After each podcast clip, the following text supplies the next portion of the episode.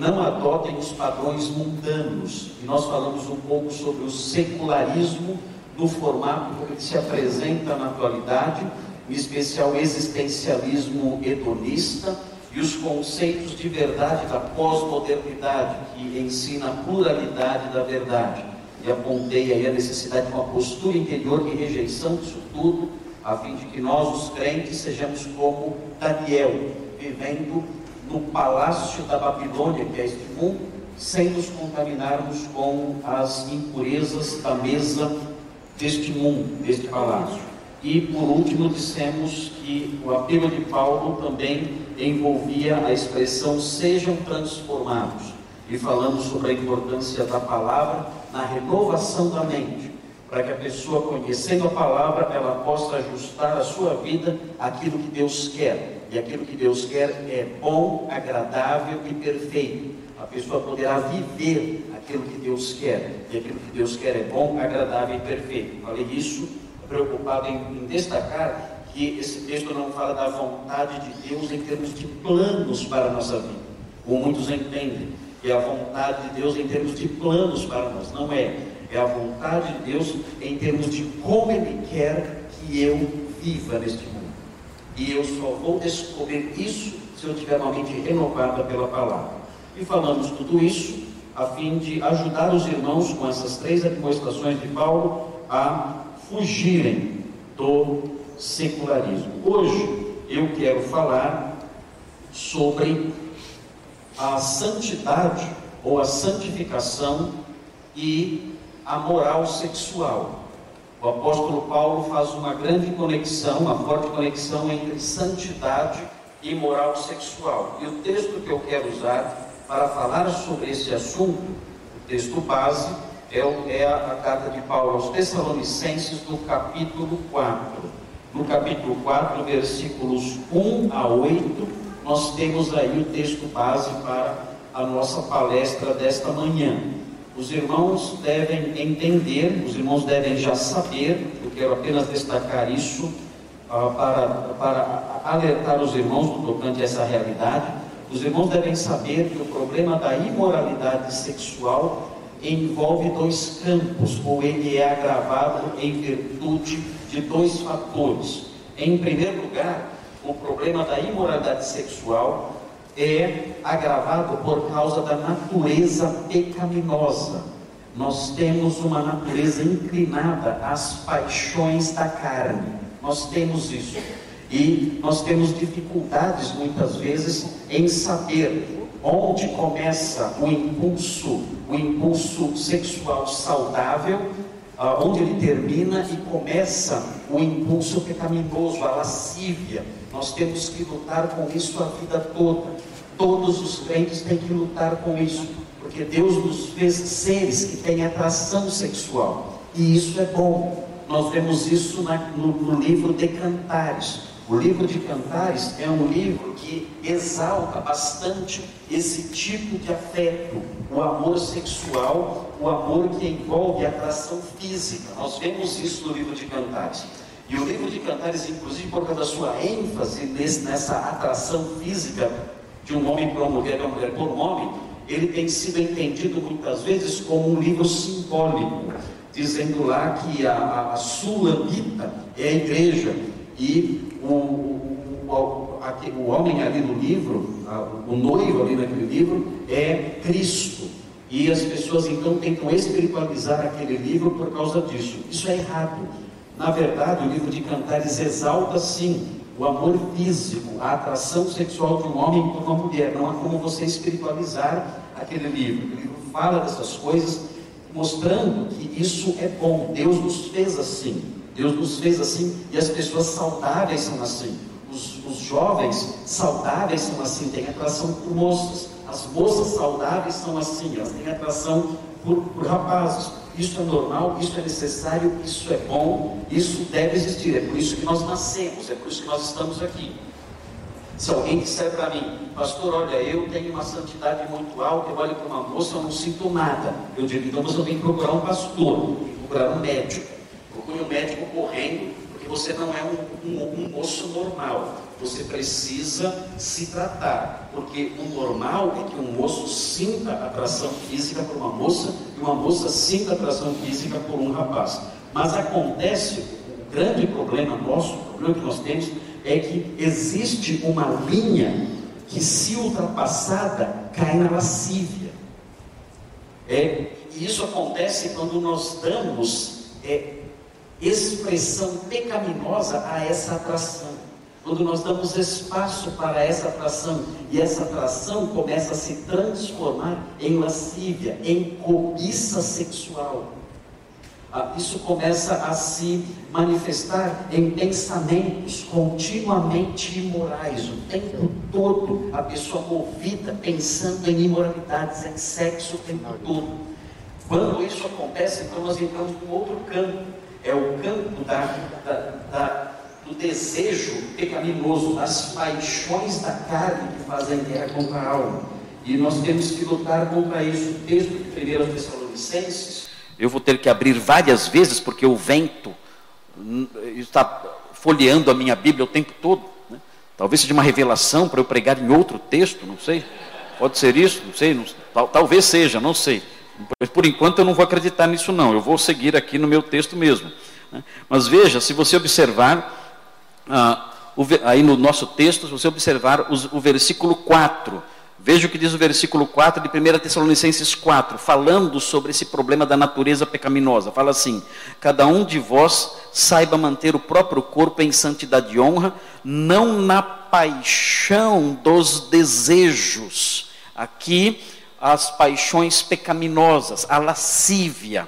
E o apóstolo Paulo condena essa postura o nutrir dessas paixões pecaminosas. Ele diz que nós não devemos nos deixar levar por essas paixões dos desejos à semelhança dos gentios ou dos pagãos que não conhecem a Deus.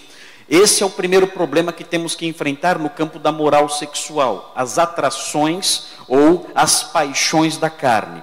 E o segundo problema, o segundo aspecto que agrava esse problema, são, é, são as, as, as diversas manifestações da cultura ante-Deus que nos cerca.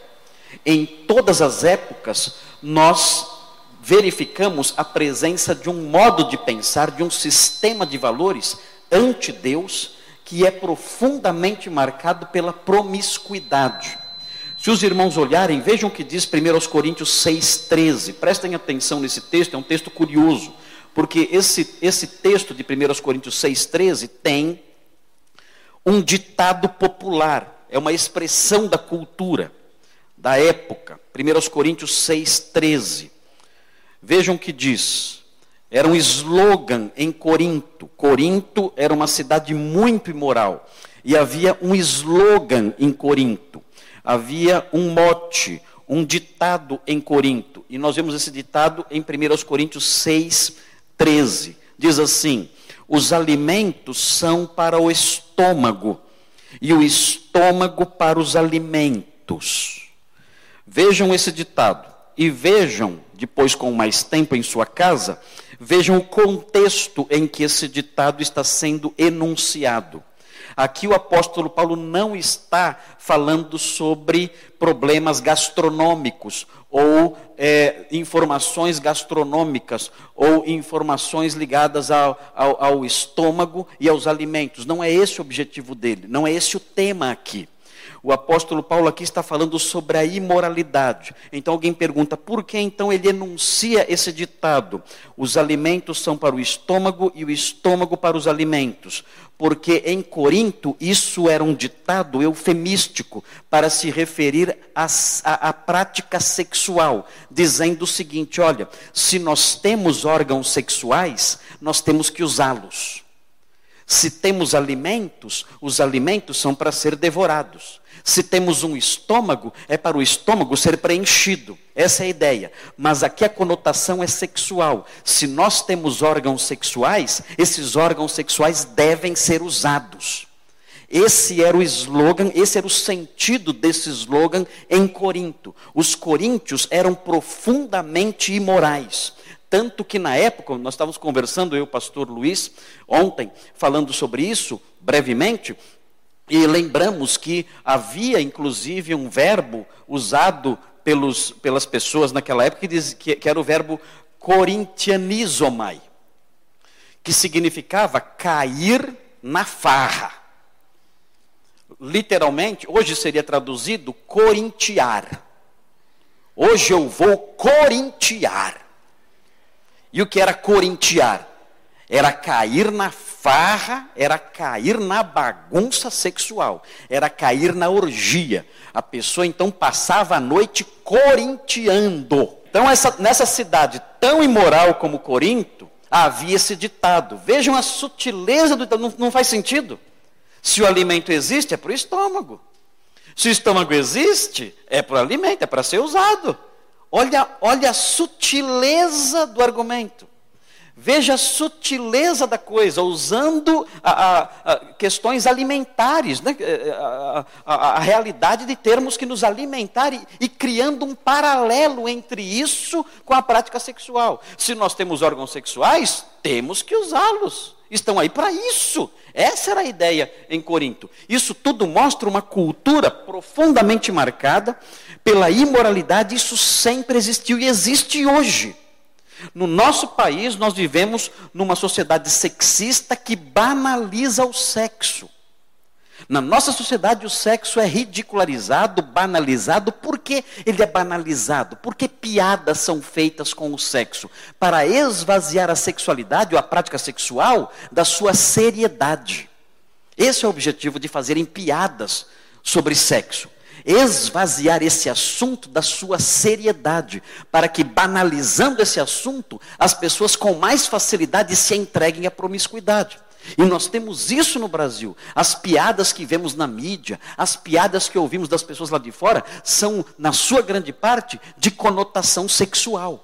Com esse objetivo, a banalização do sexo, a fim de que as pessoas se entreguem a essas práticas com mais facilidade. Nós também temos a proposta é, muito clara na atualidade do marxismo cultural. Então, notem bem, não estou falando aqui sobre partido de esquerda, partido de direita, estou falando de um modelo, de, um, de uma visão de mundo que é denominada marxismo cultural. No marxismo cultural, eu mencionei isso no primeiro dia aqui na quinta-feira, falando sobre uma obra de Engels, chamada A Origem da Família, do Estado e da Propriedade Privada, em que ele fala acerca da criação de uma sociedade sexualmente livre de entraves. O que é uma sociedade sexualmente livre de entraves, que tem sido a proposta de muita gente, independentemente do seu partido político. Qual é a proposta dessa, dessa concepção denominada aí por alguns marxismo cultural? A proposta é a seguinte: nós temos que criar para nossa felicidade uma sociedade incestuosa, em que todos são de todos. Todas as mulheres são esposas de todos os homens. E todos os homens são maridos de todas as mulheres. Essa é a proposta do marxismo cultural, dizendo o seguinte: na antiguidade era assim. Na antiguidade existia uma sociedade incestuosa em que todos se pertenciam, ninguém sabia quem era filho de quem, então os pais acabavam tendo relações com suas filhas, irmãos tinham relações com suas irmãs, e os homens, as pessoas eram felizes. Você só conhecia a mãe, então a sociedade era matriarcal, era uma sociedade matriarcal e sexualmente livre de qualquer proibição todos podiam ter relações com todos. E, é, e, esse é o caminho da felicidade. Muita gente tem acreditado nisso e tem trabalhado por isso. E a forma de trabalhar, de trabalhar promovendo isso é por meio da destruição da família monogâmica. A família monogâmica tem que ser destruída para dar espaço a esse tipo de família que não é família coisa nenhuma, em que todo mundo pertence a todo mundo. Então, nós vemos, nós vemos eh, posturas, leis, normas, discursos tentando enfraquecer a família, tirando os filhos dos pais, facilitando o divórcio, incentivando a independência absoluta da mulher em relação ao marido, tudo com o objetivo de tornar a família tradicional fraca. Tudo com o objetivo de desmantelar a família tradicional, no rumo da construção de uma sociedade sexualmente livre de entraves. Nós temos esse ataque sendo feito constantemente. Junto com esse ataque, existe a, a, a, o incentivo à prática do homossexualismo, casamento de homossexuais. Tudo isso, irmãos, faz parte de uma agenda. Essa agenda é a destruição da família tradicional no rumo da construção de uma sociedade sexualmente livre de entraves. Nós também temos, dentro da, da, da cultura que tem sido formada, a ideia de que o ser humano tem uma identidade sexual maleável. Uma identidade sexual maleável. Que significa isso? Que ninguém é homem e ninguém é mulher. E nem se trata de, ah, então é, é homossexual. Não, ninguém também é homossexual. Você é o que você quer ser quando quiser ser. Então hoje você fala, hoje eu sou mulher. Então hoje você é mulher. Aquela barbona na cara, hoje eu sou mulher. Você passa um ano como mulher. Fala, enjoei de ser mulher. Agora eu sou homem. E aí você se torna homem.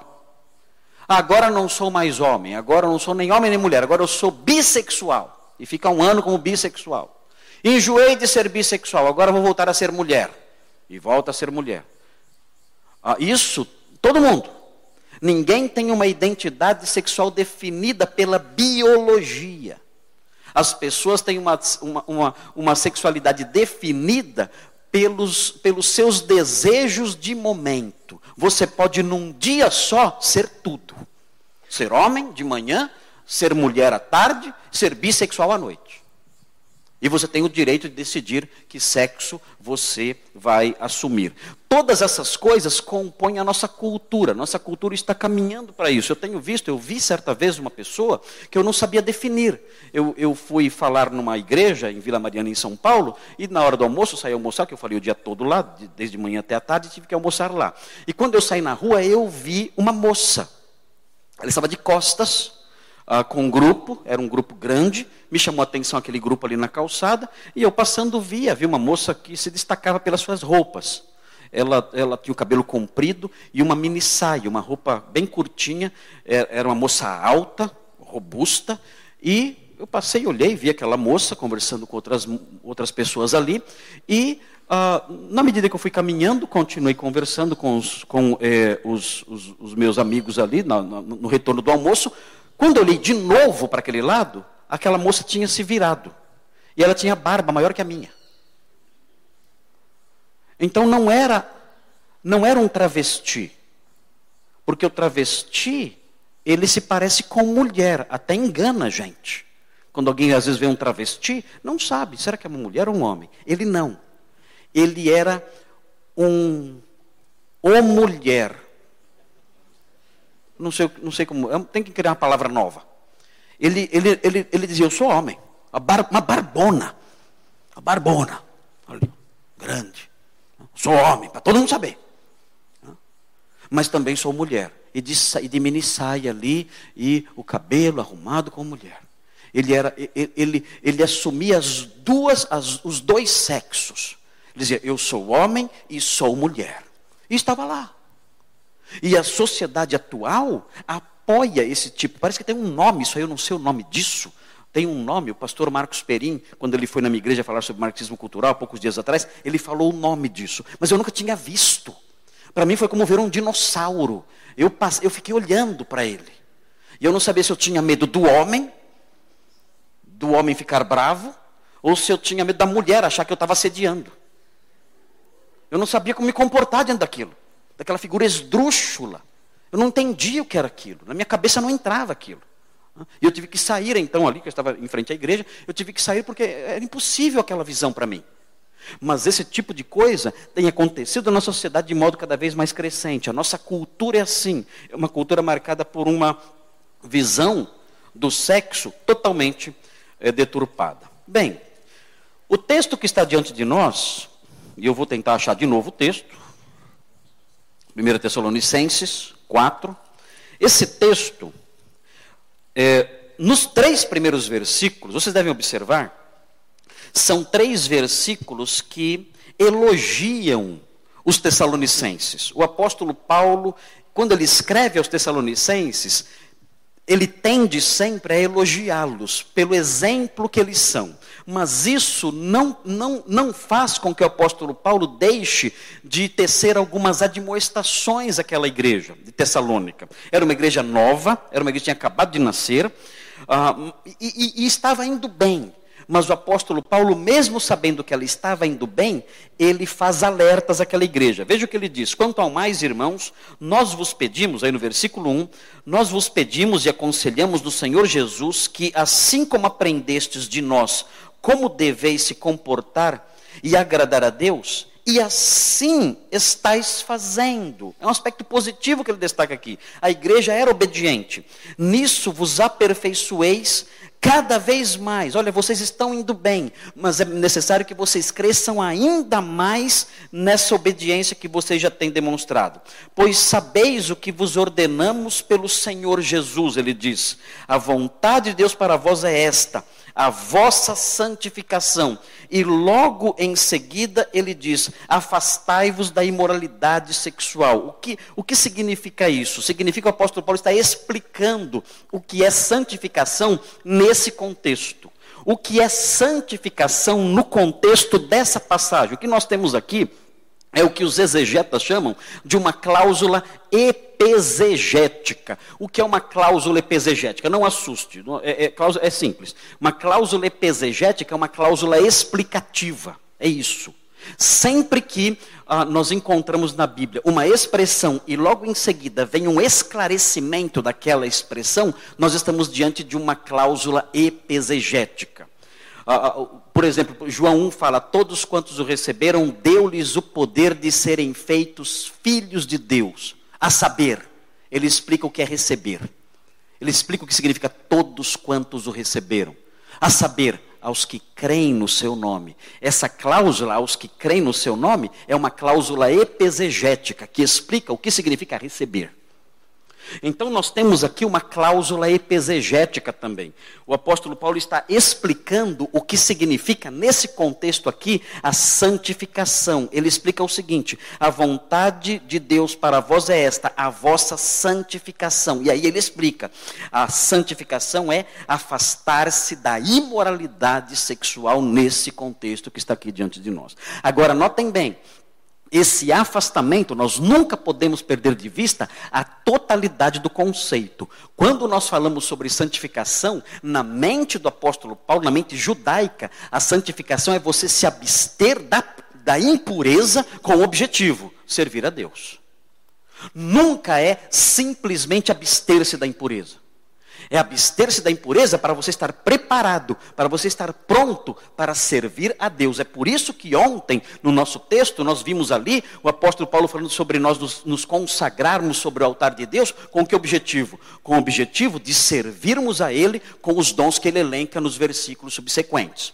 Então veja, esse, esses, esses três versículos, voltando lá, é, para eles, esses três versículos mostram que os tessalonicenses estavam caminhando bem, mas mostram também que, mesmo quando estamos caminhando bem, nós temos que ser alertados. Por quê? Porque a guerra não para.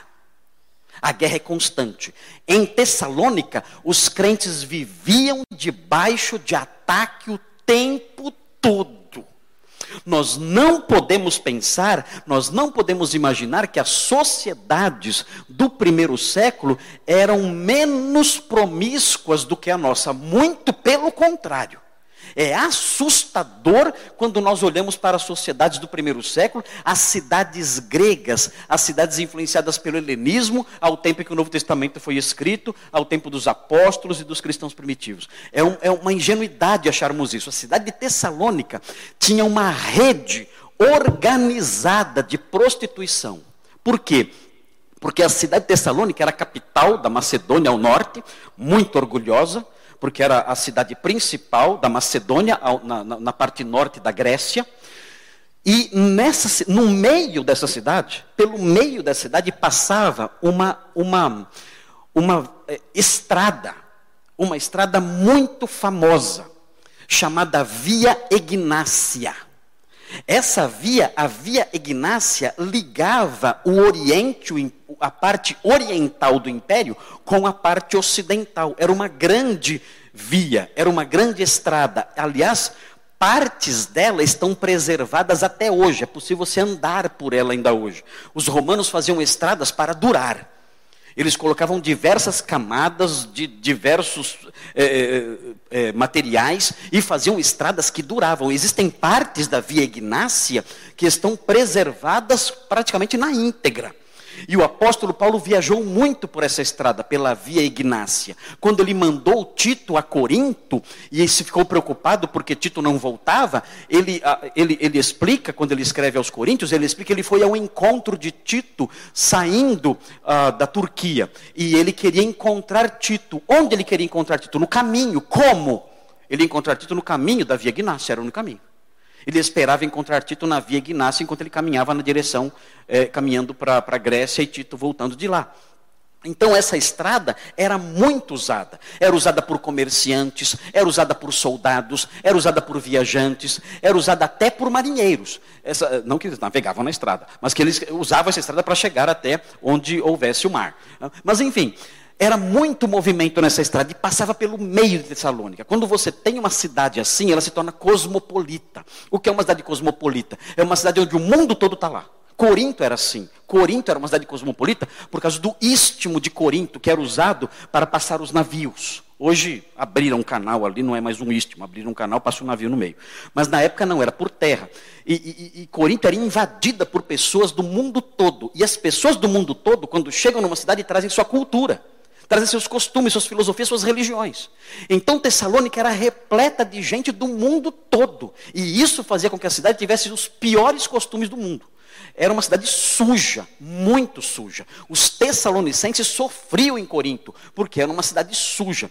Havia uma rede, como eu disse para vocês, uma rede organizada de prostituição. Era uma cidade de mais ou menos 200 mil habitantes naquela época. Uma rede organizada de prostituição. Um dos maiores problemas sociais de uh, Tessalônica naqueles dias era o divórcio muitos divórcios. E a promiscuidade estava inclusive dentro das casas. Quando quando você vê as ruínas da antiga Tessalônica, você percebe que as, as ornamentações dentro das casas eram pinturas obscenas. Pinturas obscenas. Um dos grandes problemas, a criminalidade, assassinatos. As, as casas naquela época não tinham janelas. Os donos das casas não faziam casas com janelas, porque muitos furtos e problemas de assassinato, inclusive de bebês. Os bebês indesejados eram deixados para morrer nas, em lugares ermos da cidade. E muitos morriam ali, mostrando, mais uma vez, pelo nascimento de tantas crianças, mostrando a imoralidade da cidade. O apóstolo Paulo elogia os crentes, porque eles vivendo num contexto como aquele, de tanta maldade, de tanta imoralidade, de tanta criminalidade, de tanta obscenidade, eles permaneciam puros. Mas, ele diz, para que eles sejam cuidadosos, ele os admoesta, porque o ataque era constante, como acontece conosco. Nós somos todos os dias bombardeados com apelos imorais. Todos os dias, todo o tempo, sem parar. Para onde quer que os nossos olhos se voltem, nós nos deparamos com apelos dessa natureza, assim como os tessalonicenses. Nós vivemos numa sociedade eh, promíscua, numa sociedade sexualmente doente. Nós vemos assim. E temos então que olhar para um texto como esse e ver num texto como esse uma demonstração muito presente, muito atual, muito necessária para nós. Nós não podemos imaginar, não, eu estou bem e relaxarmos. Não, os tessalonicenses estavam bem. Mas em virtude dos ataques constantes que eles sofriam, o tempo todo na cidade em que viviam, o apóstolo Paulo renova aqui as admoestações em relação a esses assuntos. A pergunta que nós podemos fazer ao texto e que o texto responde, nós encontramos as respostas aqui no texto, é a seguinte: por quê? Por que o cristão deve fugir da imoralidade? Por que a imoralidade compromete a santificação? Qual é o motivo disso? Várias religiões do passado, religiões de mistério, eram religiões sexualmente abertas. Em Corinto havia ah, o, havia, havia prostituição cultural. Havia o culto de Afrodite. Se você quisesse cultuar a deusa Afrodite, você teria que subir um rochedo chamado Acrocorinto, e sobre esse rochedo, a Acrocorinto, havia um templo, o templo de Afrodite, e aí você se deitaria com as prostitutas cultuais ali, sacerdotisas, e ao se deitar com elas, você estaria cultuando a deusa Afrodite. Ah, é, é, eram práticas religiosas, práticas cultuais, as religiões de mistério. Nós não temos muitas informações sobre elas. Por quê? Porque eram religiões de mistério, então eles não contavam muita coisa. Então, mas nós temos algumas informações. E uma das informações que nós temos das, das religiões de mistério é que essas religiões, elas se entregavam a festas marcadas por orgias, orgias até sanguinárias. Era uma coisa horrível. Você não conseguiria assistir a uma festa dessas. As pessoas entravam para essas festas das religiões de mistério e elas se embebedavam, se embebedavam, até o ponto de entrar ali numa experiência de transe, talvez endemoninhados ali, talvez tomados por espíritos malignos, entravam numa experiência de transe e começavam a dançar freneticamente, e então pegavam um boi e abriam, cortavam o pescoço desse boi não matavam o boi, mas abriam o pescoço dele e começava a jorrar sangue desse boi. eles entravam, começavam a se banhar com o sangue desse boi, o boi mugindo, gritando de dor, eles ali se banhando com o sangue, dançando freneticamente e se entregando a todo tipo de promiscuidade. E numa, num dado momento, alguns homens pegavam punhais e se emasculavam, se castravam e morriam ali sangrando. Era algo simplesmente insuportável de se ver. As religiões de mistério eram marcadas por isso, por esses cultos, por essas reuniões orgíricas, marcadas por orgias sanguinárias, terríveis, algo simplesmente inacreditável de se ver. Os cristãos, inclusive, foram acusados de fazer isso. Por quê? Porque eles celebravam a ceia do Senhor em, em ambientes fechados. Eles, eles realizavam seus cultos abertos, podiam entrar visitantes sem problema nenhum. Isso mais no segundo século, no primeiro século não tinha isso. Mas no século segundo eles faziam a ceia do Senhor, os cultos eram abertos, mas a ceia do Senhor era fechada. E a ceia do Senhor fechada, sem a participação, sem, sem a permissão de entrada de outras pessoas para a ceia, fazia com que os, os pagãos suspeitassem de que aquilo era uma religião de mistério. Que só um grupo poderia participar. E se era uma religião de mistério, o que acontecia durante a ceia? Só Deus sabe. Só Deus sabe. E começaram a acusar os cristãos de praticar orgias sexuais durante a ceia. Até porque orgias sexuais e canibalismo. Por quê? Porque eles chamavam uns aos outros de irmãos, então eles diziam, olha, eles têm relações sexuais entre parentes. Eles são promíscuos. E mais, eles falam que eles comem a carne e bebem o sangue. Então, eles praticam também o canibalismo. Eles comem uma criança que é sacrificada lá, eles misturam o sangue dela com farinha e comem enquanto as luzes se apagam e eles se entregam a todo tipo de orgias. Na cabeça das pessoas da época, as orgias sexuais eram coisas tão comuns que atribuir isso aos cristãos era uma coisa até automática e natural. Um, o apóstolo Paulo sabendo que a sociedade daqueles dias era assim, mesmo diante de uma igreja séria, de uma igreja piedosa, de uma igreja obediente, ele faz os seus alertas, ele enuncia os seus ensinos nesse campo. E ele responde à pergunta que nós formulamos aqui: por que o cristão deve, deve evitar imoralidade? Se isso é tão comum na sociedade ao redor, se isso era tão comum até nas religiões, por que a nossa não? Porque a nossa não admite isso. Nós vemos eh, crentes hoje em dia defendendo a imoralidade. Nós vemos isso. Nós vemos igrejas com propostas assustadoras, dizendo que o cristianismo não condena a, a, uma vida sexual solta, sem, descompromissada. Que o cristianismo apoia isso, que vale é o amor, dizem por aí afora. Por que tudo isso é mentira? Por que o apóstolo Paulo diz: olha, a imoralidade deve ser evitada? Por quê? Nós vamos responder essas perguntas. A primeira resposta, os irmãos podem encontrar nos versículos 3 e 4.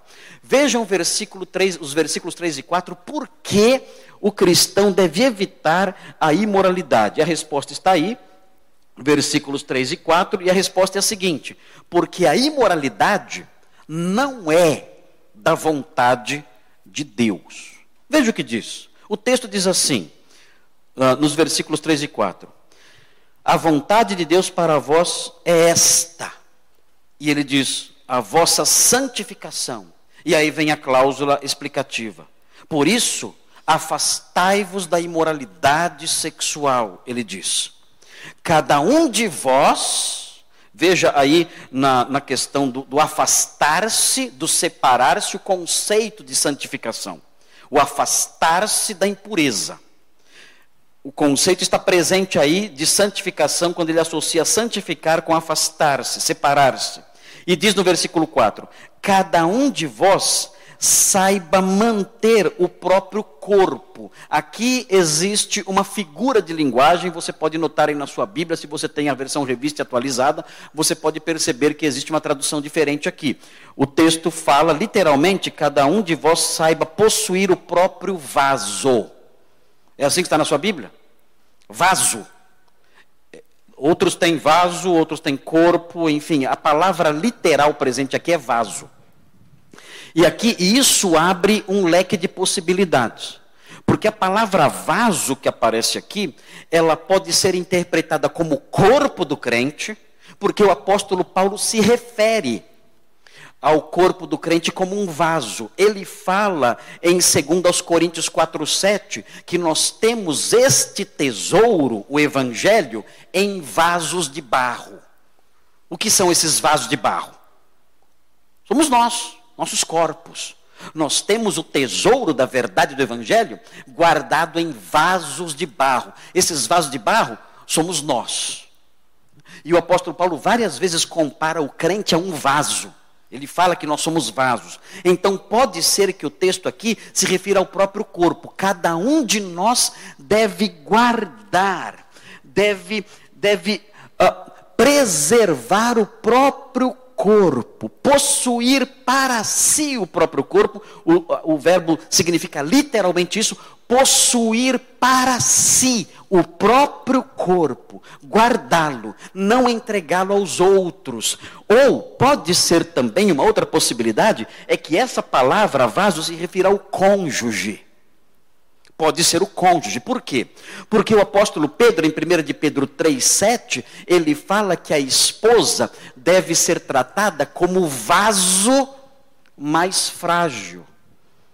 Você tem que tratar a esposa como vaso mais frágil.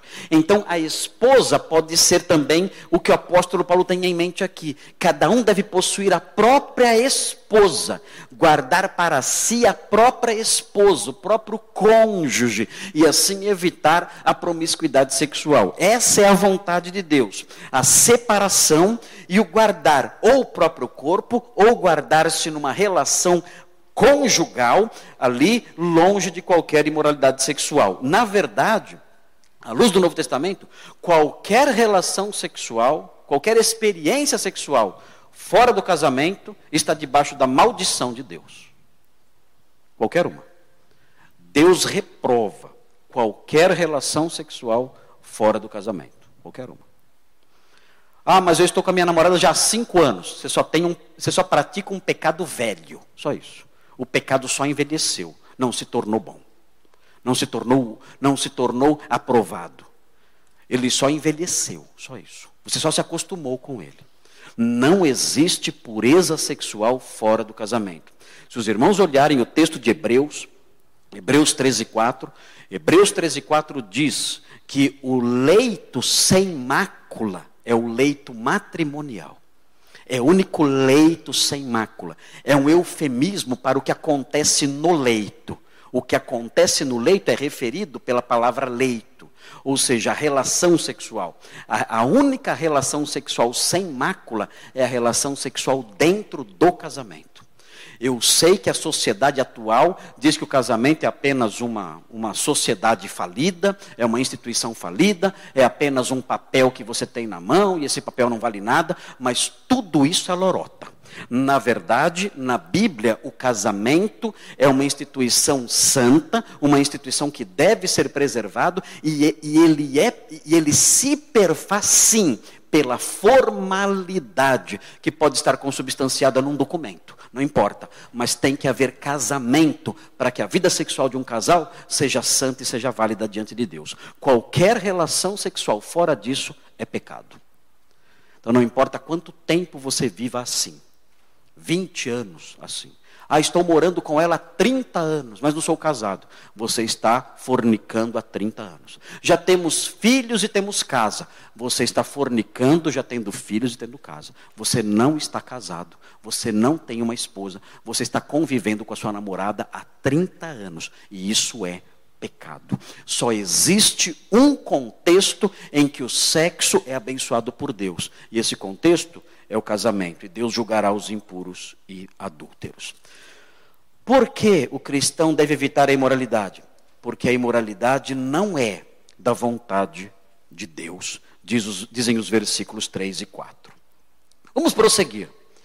Por que o cristão deve evitar a imoralidade? Veja o versículo 5 e você encontra a resposta. Mais uma resposta. É a segunda resposta. Por que o cristão deve fugir da imoralidade? Versículo 5 tem mais uma resposta. Diz assim: Não na paixão dos desejos, a semelhança dos gentios, que não conhecem a Deus. Por que o crente deve fugir da imoralidade? Porque a imoralidade é a marca de quem não conhece a Deus.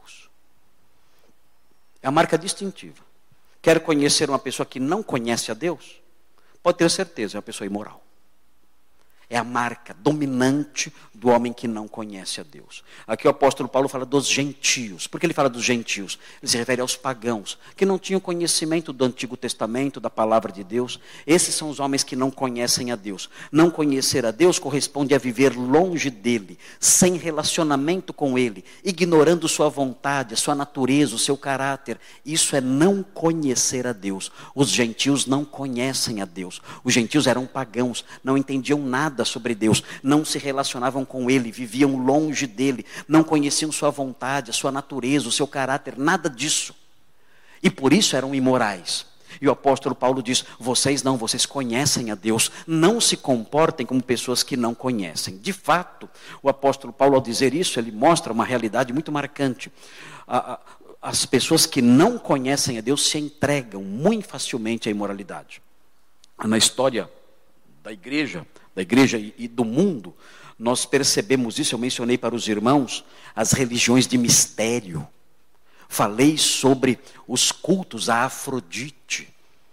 Outras práticas eram realizadas no paganismo, no período antigo da igreja. Santo Agostinho, ele viveu na transição do século IV para o século V. Na época dele, o império já tinha se cristianizado, mas existiam ainda ah, práticas pagãs naqueles dias, práticas pagãs oficializadas, formalizadas. Existiam inclusive procissões pagãs. E Santo Agostinho, em suas Confissões, é a obra mais conhecida dele, as Confissões de Santo Agostinho, na obra dele, ele narra essas procissões que ele assistia quando ele era jovem. E ele fala das procissões pagãs. E quando ele fala das procissões pagãs, irmãos, é uma coisa pública e vergonhosa. Aquelas, é, eram, eram, eram terríveis aquelas procissões, públicas e vergonhosas. O que acontecia? As pessoas iam, iam marchando na rua e os sacerdotes daquelas religiões sujas, eles iam à frente, caminhando à frente, mas eles não iam levando um símbolo qualquer ou a, a, alguma coisa religiosa, um artefato religioso, não. Eles iam caminhando na frente da procissão, fazendo gestos obscenos. Essa era a marcha dos sacerdotes a multidão seguindo atrás e eles fazendo gestos obscenos. O objetivo sempre era criar uma mentalidade promíscua o tempo todo. quando João Crisóstomo pregou o seu sermão contra os espetáculos em Constantinopla, e, e, e, isso também na Idade Antiga, na, época, na, na, na, na Igreja Antiga, ao, ao, tempo em que o Império já tinha se cristianizado, quando ele prega o seu sermão contra os espetáculos, ele fala que muitos cristãos estavam indo durante as festas, os espetáculos, estavam indo ao teatro, onde eles assistiam performances de prostitutas. Prostitutas se apresentavam no palco ali do teatro. E os homens, então, inclusive homens da igreja, assistiam aquelas encenações todas. E quando eles assistiam aquelas encenações todas, João Crisóstomo dizia: Vocês vão para casa e levam a prostituta com vocês. Mas vocês não levam a prostituta com vocês fisicamente. Quem dera quem dera vocês levassem a prostituta com vocês fisicamente, porque ao chegar em casa, a esposa de vocês expulsaria a prostituta. Vocês não levam a prostituta fisicamente para casa, é pior. Vocês levam a prostituta na mente de vocês. E quando vocês chegam em casa, a, a, esposa de vocês não pode fazer nada. Ela não pode expulsar essa prostituta. E essa prostituta, na cabeça de vocês, passa a viver dentro da casa. E ela vivendo com vocês dentro da casa, começam os descontentamentos. Você se torna um homem amargo, descontente com a sua esposa. Os seus filhos se tornam fonte de aborrecimento. O seu trabalho vira fonte de aborrecimento. Tudo que você faz te aborrece. Sabe por quê? Porque você está morando dia e noite com a prostituta dentro do seu coração. E isso acaba com a sua felicidade. Isso acaba com a sua alegria. Onde aqueles crentes, entre aspas, viam essa prostituta nas festas pagãs da antiguidade. Eles participavam de espetáculos e assistiam aquelas performances imorais daquelas pessoas. E a revelação continua aqui. Hein? A revelação continua com a minha Bíblia virando as páginas o tempo todo aqui. Ah, nós vemos isso na igreja antiga. Agostinho narra, inclusive, que algumas iniciações de mulheres, de mulheres honestas, mães de família. Algumas iniciações religiosas delas envolviam praticar coisas extremamente vergonhosas e obscenas. Que eu não, eu não vou narrar essas coisas aqui, como Agostinho narra nas confissões, porque as senhoras aqui. Se tivesse reunião de homens, eu falaria. Mas é algo vergonhoso. E eram mulheres honestas, donas de casa, mães de família, que se sujeitavam a certos rituais vergonhosos, horríveis, para serem admitidas em certas religiões ou serem abençoadas por certas divindades. Os, os, os gentios que não conheciam a Deus realizavam todas essas coisas. Nós vemos os imperadores romanos. Se você, se você ler a vida dos doze Césares de Suetônio, prepare-se, você vai querer vomitar. É nojento, é nojento o, o, grau de imoralidade daqueles homens. Eu pensei, eu pensei que era impossível alguém se afundar tanto na promiscuidade, no pecado sexual como aqueles homens, mas não, eles são, eles eram capazes e se afundavam porque não conheciam a Deus. Quando eu li a história de Suetônio, os doze Césares, eu fiquei bastante impressionado. Até que, até que eu li a biografia do czar russo do século XVII, 17 para o 18, chamado Pedro o Grande. Quando eu li a biografia dele, aí eu achei que os imperadores romanos eram a Madre Teresa de Calcutá. Porque eu disse não. Não. Ninguém pode chegar nesse ponto. Não é possível. Um animal, um animal louco não chega nesse ponto. Não é possível. Isso é mentira. Esse livro, esse livro está mentindo. Não é possível que alguém chegue nesse ponto. Pedro o Grande, ele era tão devasso, tão promíscuo e tão profano que ele criou, ele criou um clero de devassidão com papa, com bispos e com abades e abadesas. Ele criou um clero para zombar da igreja e praticar promiscuidades. E esse clero se reunia para abençoar as orgias que ele fazia. Era um clero. Tinha lá. E, e, e todos os nomes dos componentes do clero eram palavrões. Os nomes eram nomes obscenos, chulos e promíscuos, todos. Era o Papa e tinha um nome feio. Era o bispo fulano de tal, com um nome feio. Era o abade fulano de tal, com um nome feio também, sempre evocando imoralidades horríveis. Por que isso acontece? São doentes essas pessoas, são loucas, perderam o juízo. O que acontece com essas pessoas? Não eram loucas, eram pessoas inteligentes, normais, entre aspas. O problema dessas pessoas, de todas essas pessoas que eu mencionei, é um só. Elas não conhecem. E se você é um crente e vive na imoralidade, você se comporta como alguém que não conhece a Deus. Você nega o Deus em que você crê. Você está dizendo com cada gesto imoral que você pratica: Eu não conheço a Deus. Eu nego conhecê-lo. Eu nego saber quem Ele é. É isso que eu faço cada vez que eu me envolvo com algum grau de imoralidade. Vamos prosseguir. Que oração, pastor?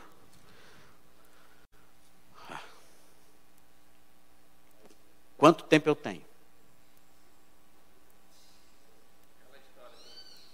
Siga em frente.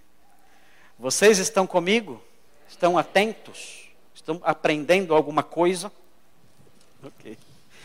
Obrigado, irmãos. Obrigado pelo, pelo apoio de vocês. Vamos prosseguir então mais um pouquinho. Eu quero destacar só mais duas respostas aqui, e aí nós vamos caminhar para o final. A terceira resposta, por que o crente deve fugir da imoralidade? Eu vou enunciar a terceira resposta aqui. Não se assustem. A terceira resposta é a seguinte: porque a imoralidade será punida por Deus. É, eu não gostaria de dizer esse ponto, mas não tem jeito. Tenho que dizer porque está aqui a imoralidade será punida por Deus.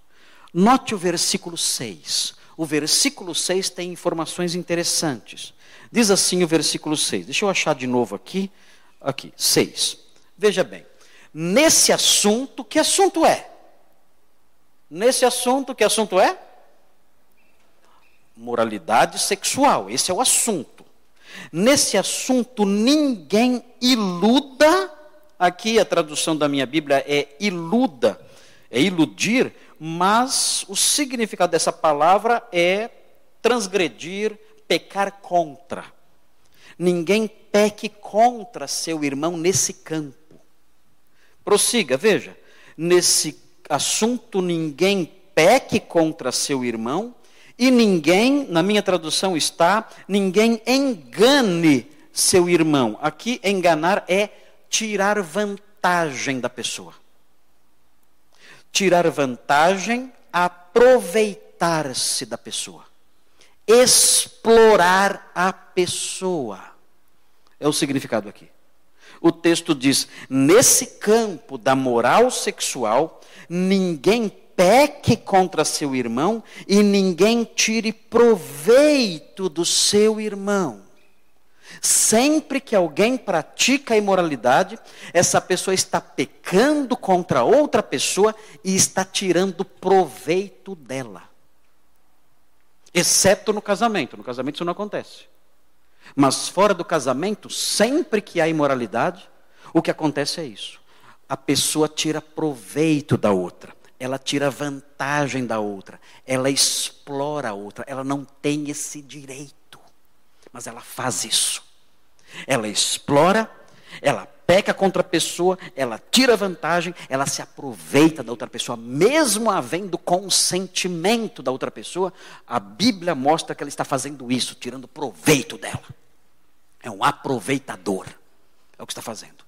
E notem, diante disso, diante desse quadro, diante dessa definição, o texto diz: o Senhor é vingador de todas essas coisas, como já vos dissemos e testemunhamos. O que significa que o Senhor é vingador? Existe uma tônica de ameaça aqui. Está dizendo que o Senhor, cedo ou tarde, fará justiça. Você explorou alguém? Você pecou contra alguém? Você tirou proveito de alguém? Você fez isso? O Senhor, cedo ou tarde, será o vingador dessas coisas. Na Bíblia, especialmente no apóstolo Paulo, nos escritos de Paulo, o castigo de Deus, a disciplina de Deus, ela tem duas dimensões. Ela tem uma dimensão presente, Deus pode punir agora, já, punir terrivelmente já.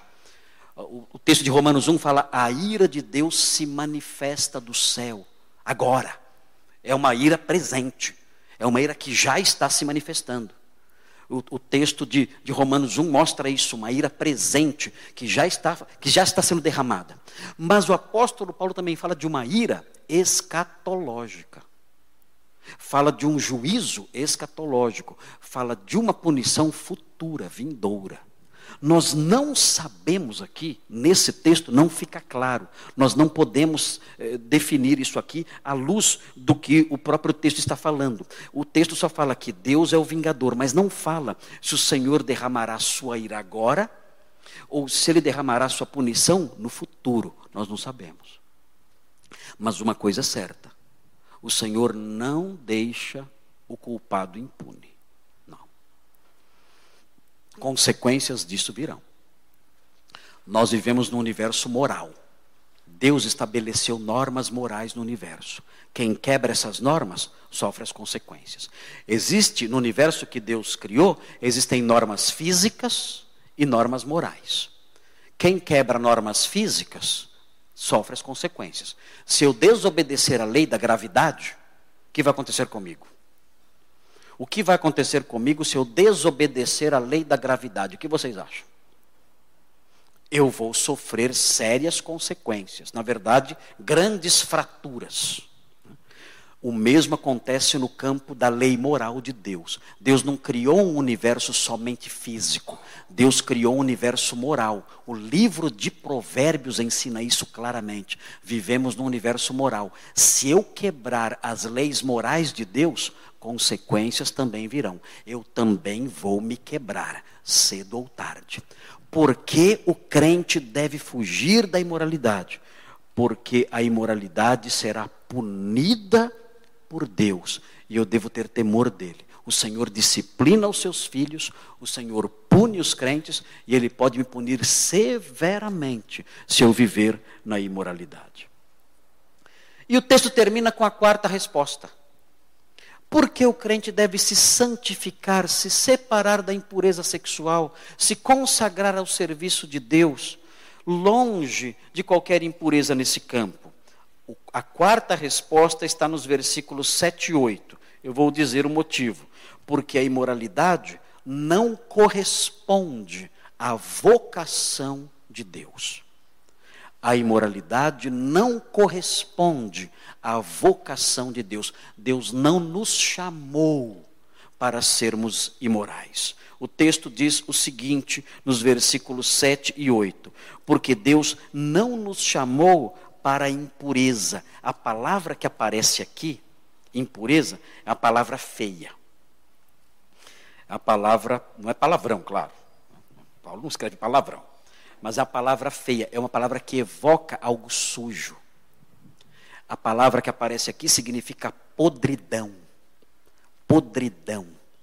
Deus não nos chamou para as coisas podres, impuras. Ele está chamando a imoralidade aqui de algo podre, algo impuro.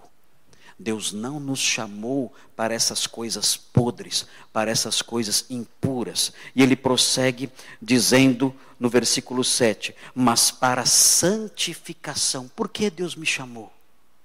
A Bíblia diz que aqueles que chamou, que aqueles que ele chamou, a estes também justificou. Ele perdoou essas pessoas.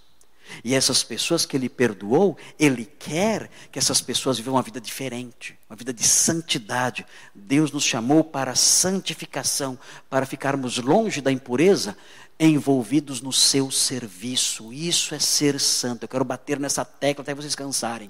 Ser santo é sair, é fugir da impureza e envolver-se no seu trabalho, no seu serviço.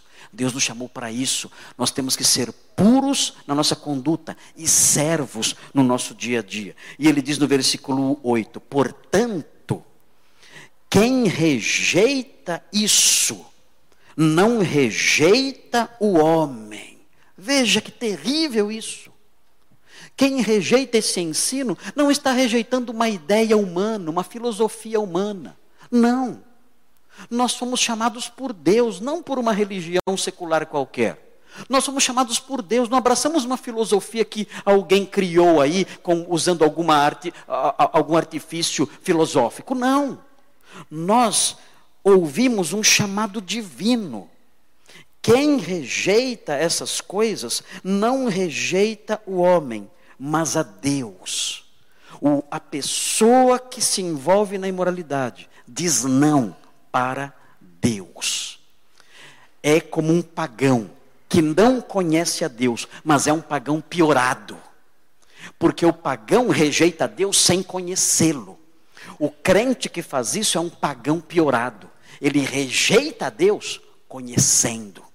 Conhecendo sua graça, seu amor, seu perdão, sua salvação. Ele é um pagão pior do que os pagãos que há por aí. E mais, o texto termina dando mais um motivo para que fujamos da imoralidade. O versículo 8 diz: Que vos dá o seu Espírito Santo. Um, não dá tempo de eu abrir lá agora, mas em 1 Coríntios 6, 12 a 20, vocês podem anotar, 1 Coríntios 6, 12 a 20, fala que nós somos o templo do Espírito Santo, ele habita em nós.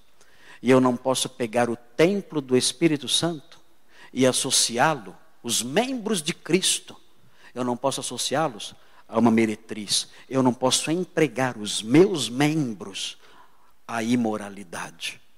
Deus me chamou para a santificação e a imoralidade não corresponde a essa vocação de Deus. Bem, os tessalonicenses estavam indo bem. Estavam indo bem. Mas Paulo exortou mesmo assim. Agora, a pergunta que fica é a seguinte: eles eram crentes novos, numa sociedade tão difícil, tão terrível, a pergunta que fica é a seguinte: como eles conseguiam ir bem? Geralmente o novo convertido, a gente olha, ah, é fraco, né? Será? Será que o novo convertido é fraco? Os tessalonicenses não eram fracos. Por quê? Eu acho que existe uma resposta no primeiro versículo da carta. Acho que o primeiro versículo da carta responde. Por que eles estavam indo bem? É simples. Veja. Olha o primeiro versículo da carta. Eu vou terminar agora. Fala assim: Paulo, Silvano e Timóteo, a igreja dos Tessalonicenses. Onde estava a igreja? Em que cidade? Tessalônica. Agora, notem bem: essa igreja estava só em Tessalônica? Olhem o texto. Não inventem. Deixa o Valdomiro inventar. A gente não inventa. Quem inventa é o Valdomiro. Quem mais inventa? Quem mais? Tem um monte de inventores hoje em dia. Né? Nós inventamos, nós vemos o texto. A igreja estava em Tessalônica. Terrível isso? Terrível. Horrível? Horrível. Assustador? Meu Deus, em Tessalônica. Que coisa horrível isso. A igreja estava em Tessalônica? Estava. Meu Deus. Que esperança há para essa igreja em Tessalônica? Note bem, ela não estava só em Tessalônica. Onde ela estava? Veja a sequência. A igreja dos Tessalonicenses, que está em Deus Pai e no Senhor Jesus Cristo. Ela não está só em Tessalônica. O que significa em Deus Pai e no Senhor Jesus Cristo? O que significa isso? Os gramáticos, pastor sabe, pastor é estudioso. Os gramáticos chamam isso de dativo de esfera. Dativo de esfera. Não vou explicar o que é um dativo agora, porque não vai dar tempo. E vocês vão cansar disso, porque na nossa língua portuguesa não existem esses casos.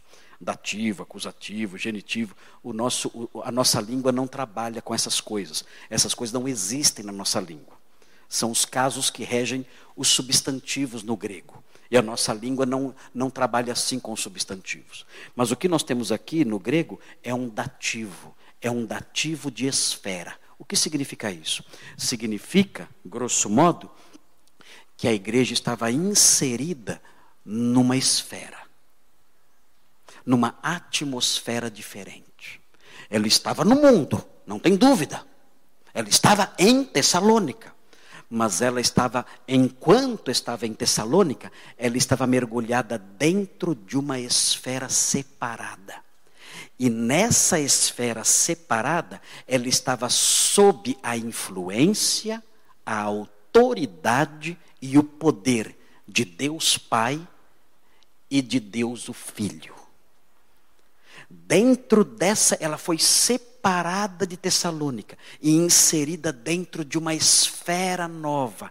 E dentro dessa esfera nova, ela estava debaixo da influência, do poder, da autoridade de Deus Pai e de Jesus Cristo.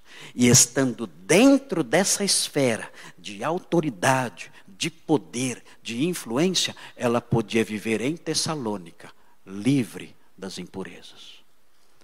Eu sei que você está em Fortaleza. Eu sei. Eu estou em São Paulo. Não perde nem um pouquinho, essas cidades não perdem nem um pouquinho para Tessalônica, nem um pouquinho.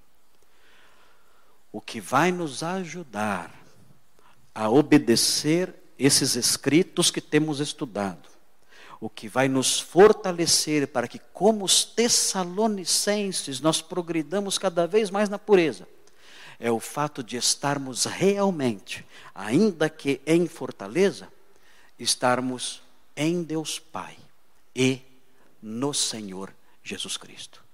Você está em Deus Pai e no Senhor Jesus Cristo? você já entrou para essa esfera de influência e autoridade pela fé em Jesus? Vamos orar. Senhor Deus, obrigado por esse texto maravilhoso, tão rico, tão necessário para todos nós nos dias atuais. Guarda-nos, ó Deus. Ajuda-nos. Nós que estamos no Senhor, sob a sua influência, sob a sua autoridade, sob o seu poder. Tem misericórdia de nós e continua a nos guardar, para que vivamos longe da imoralidade e assim cumpramos o propósito pelo qual fomos chamados. Guarda, em especial os jovens. É tão difícil essa idade, Senhor.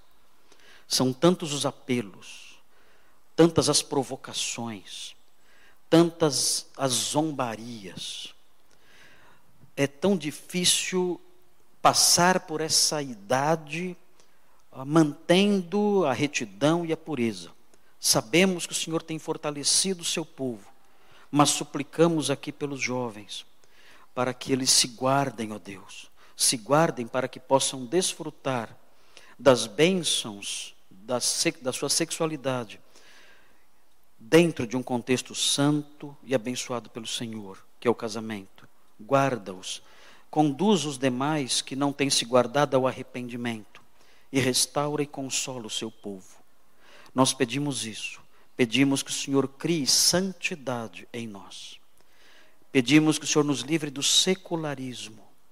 Pedimos que o Senhor santifique essa igreja, para que, afastados da impureza, possam servir ao Senhor com alegria e boa consciência. Em nome de Jesus. Amém.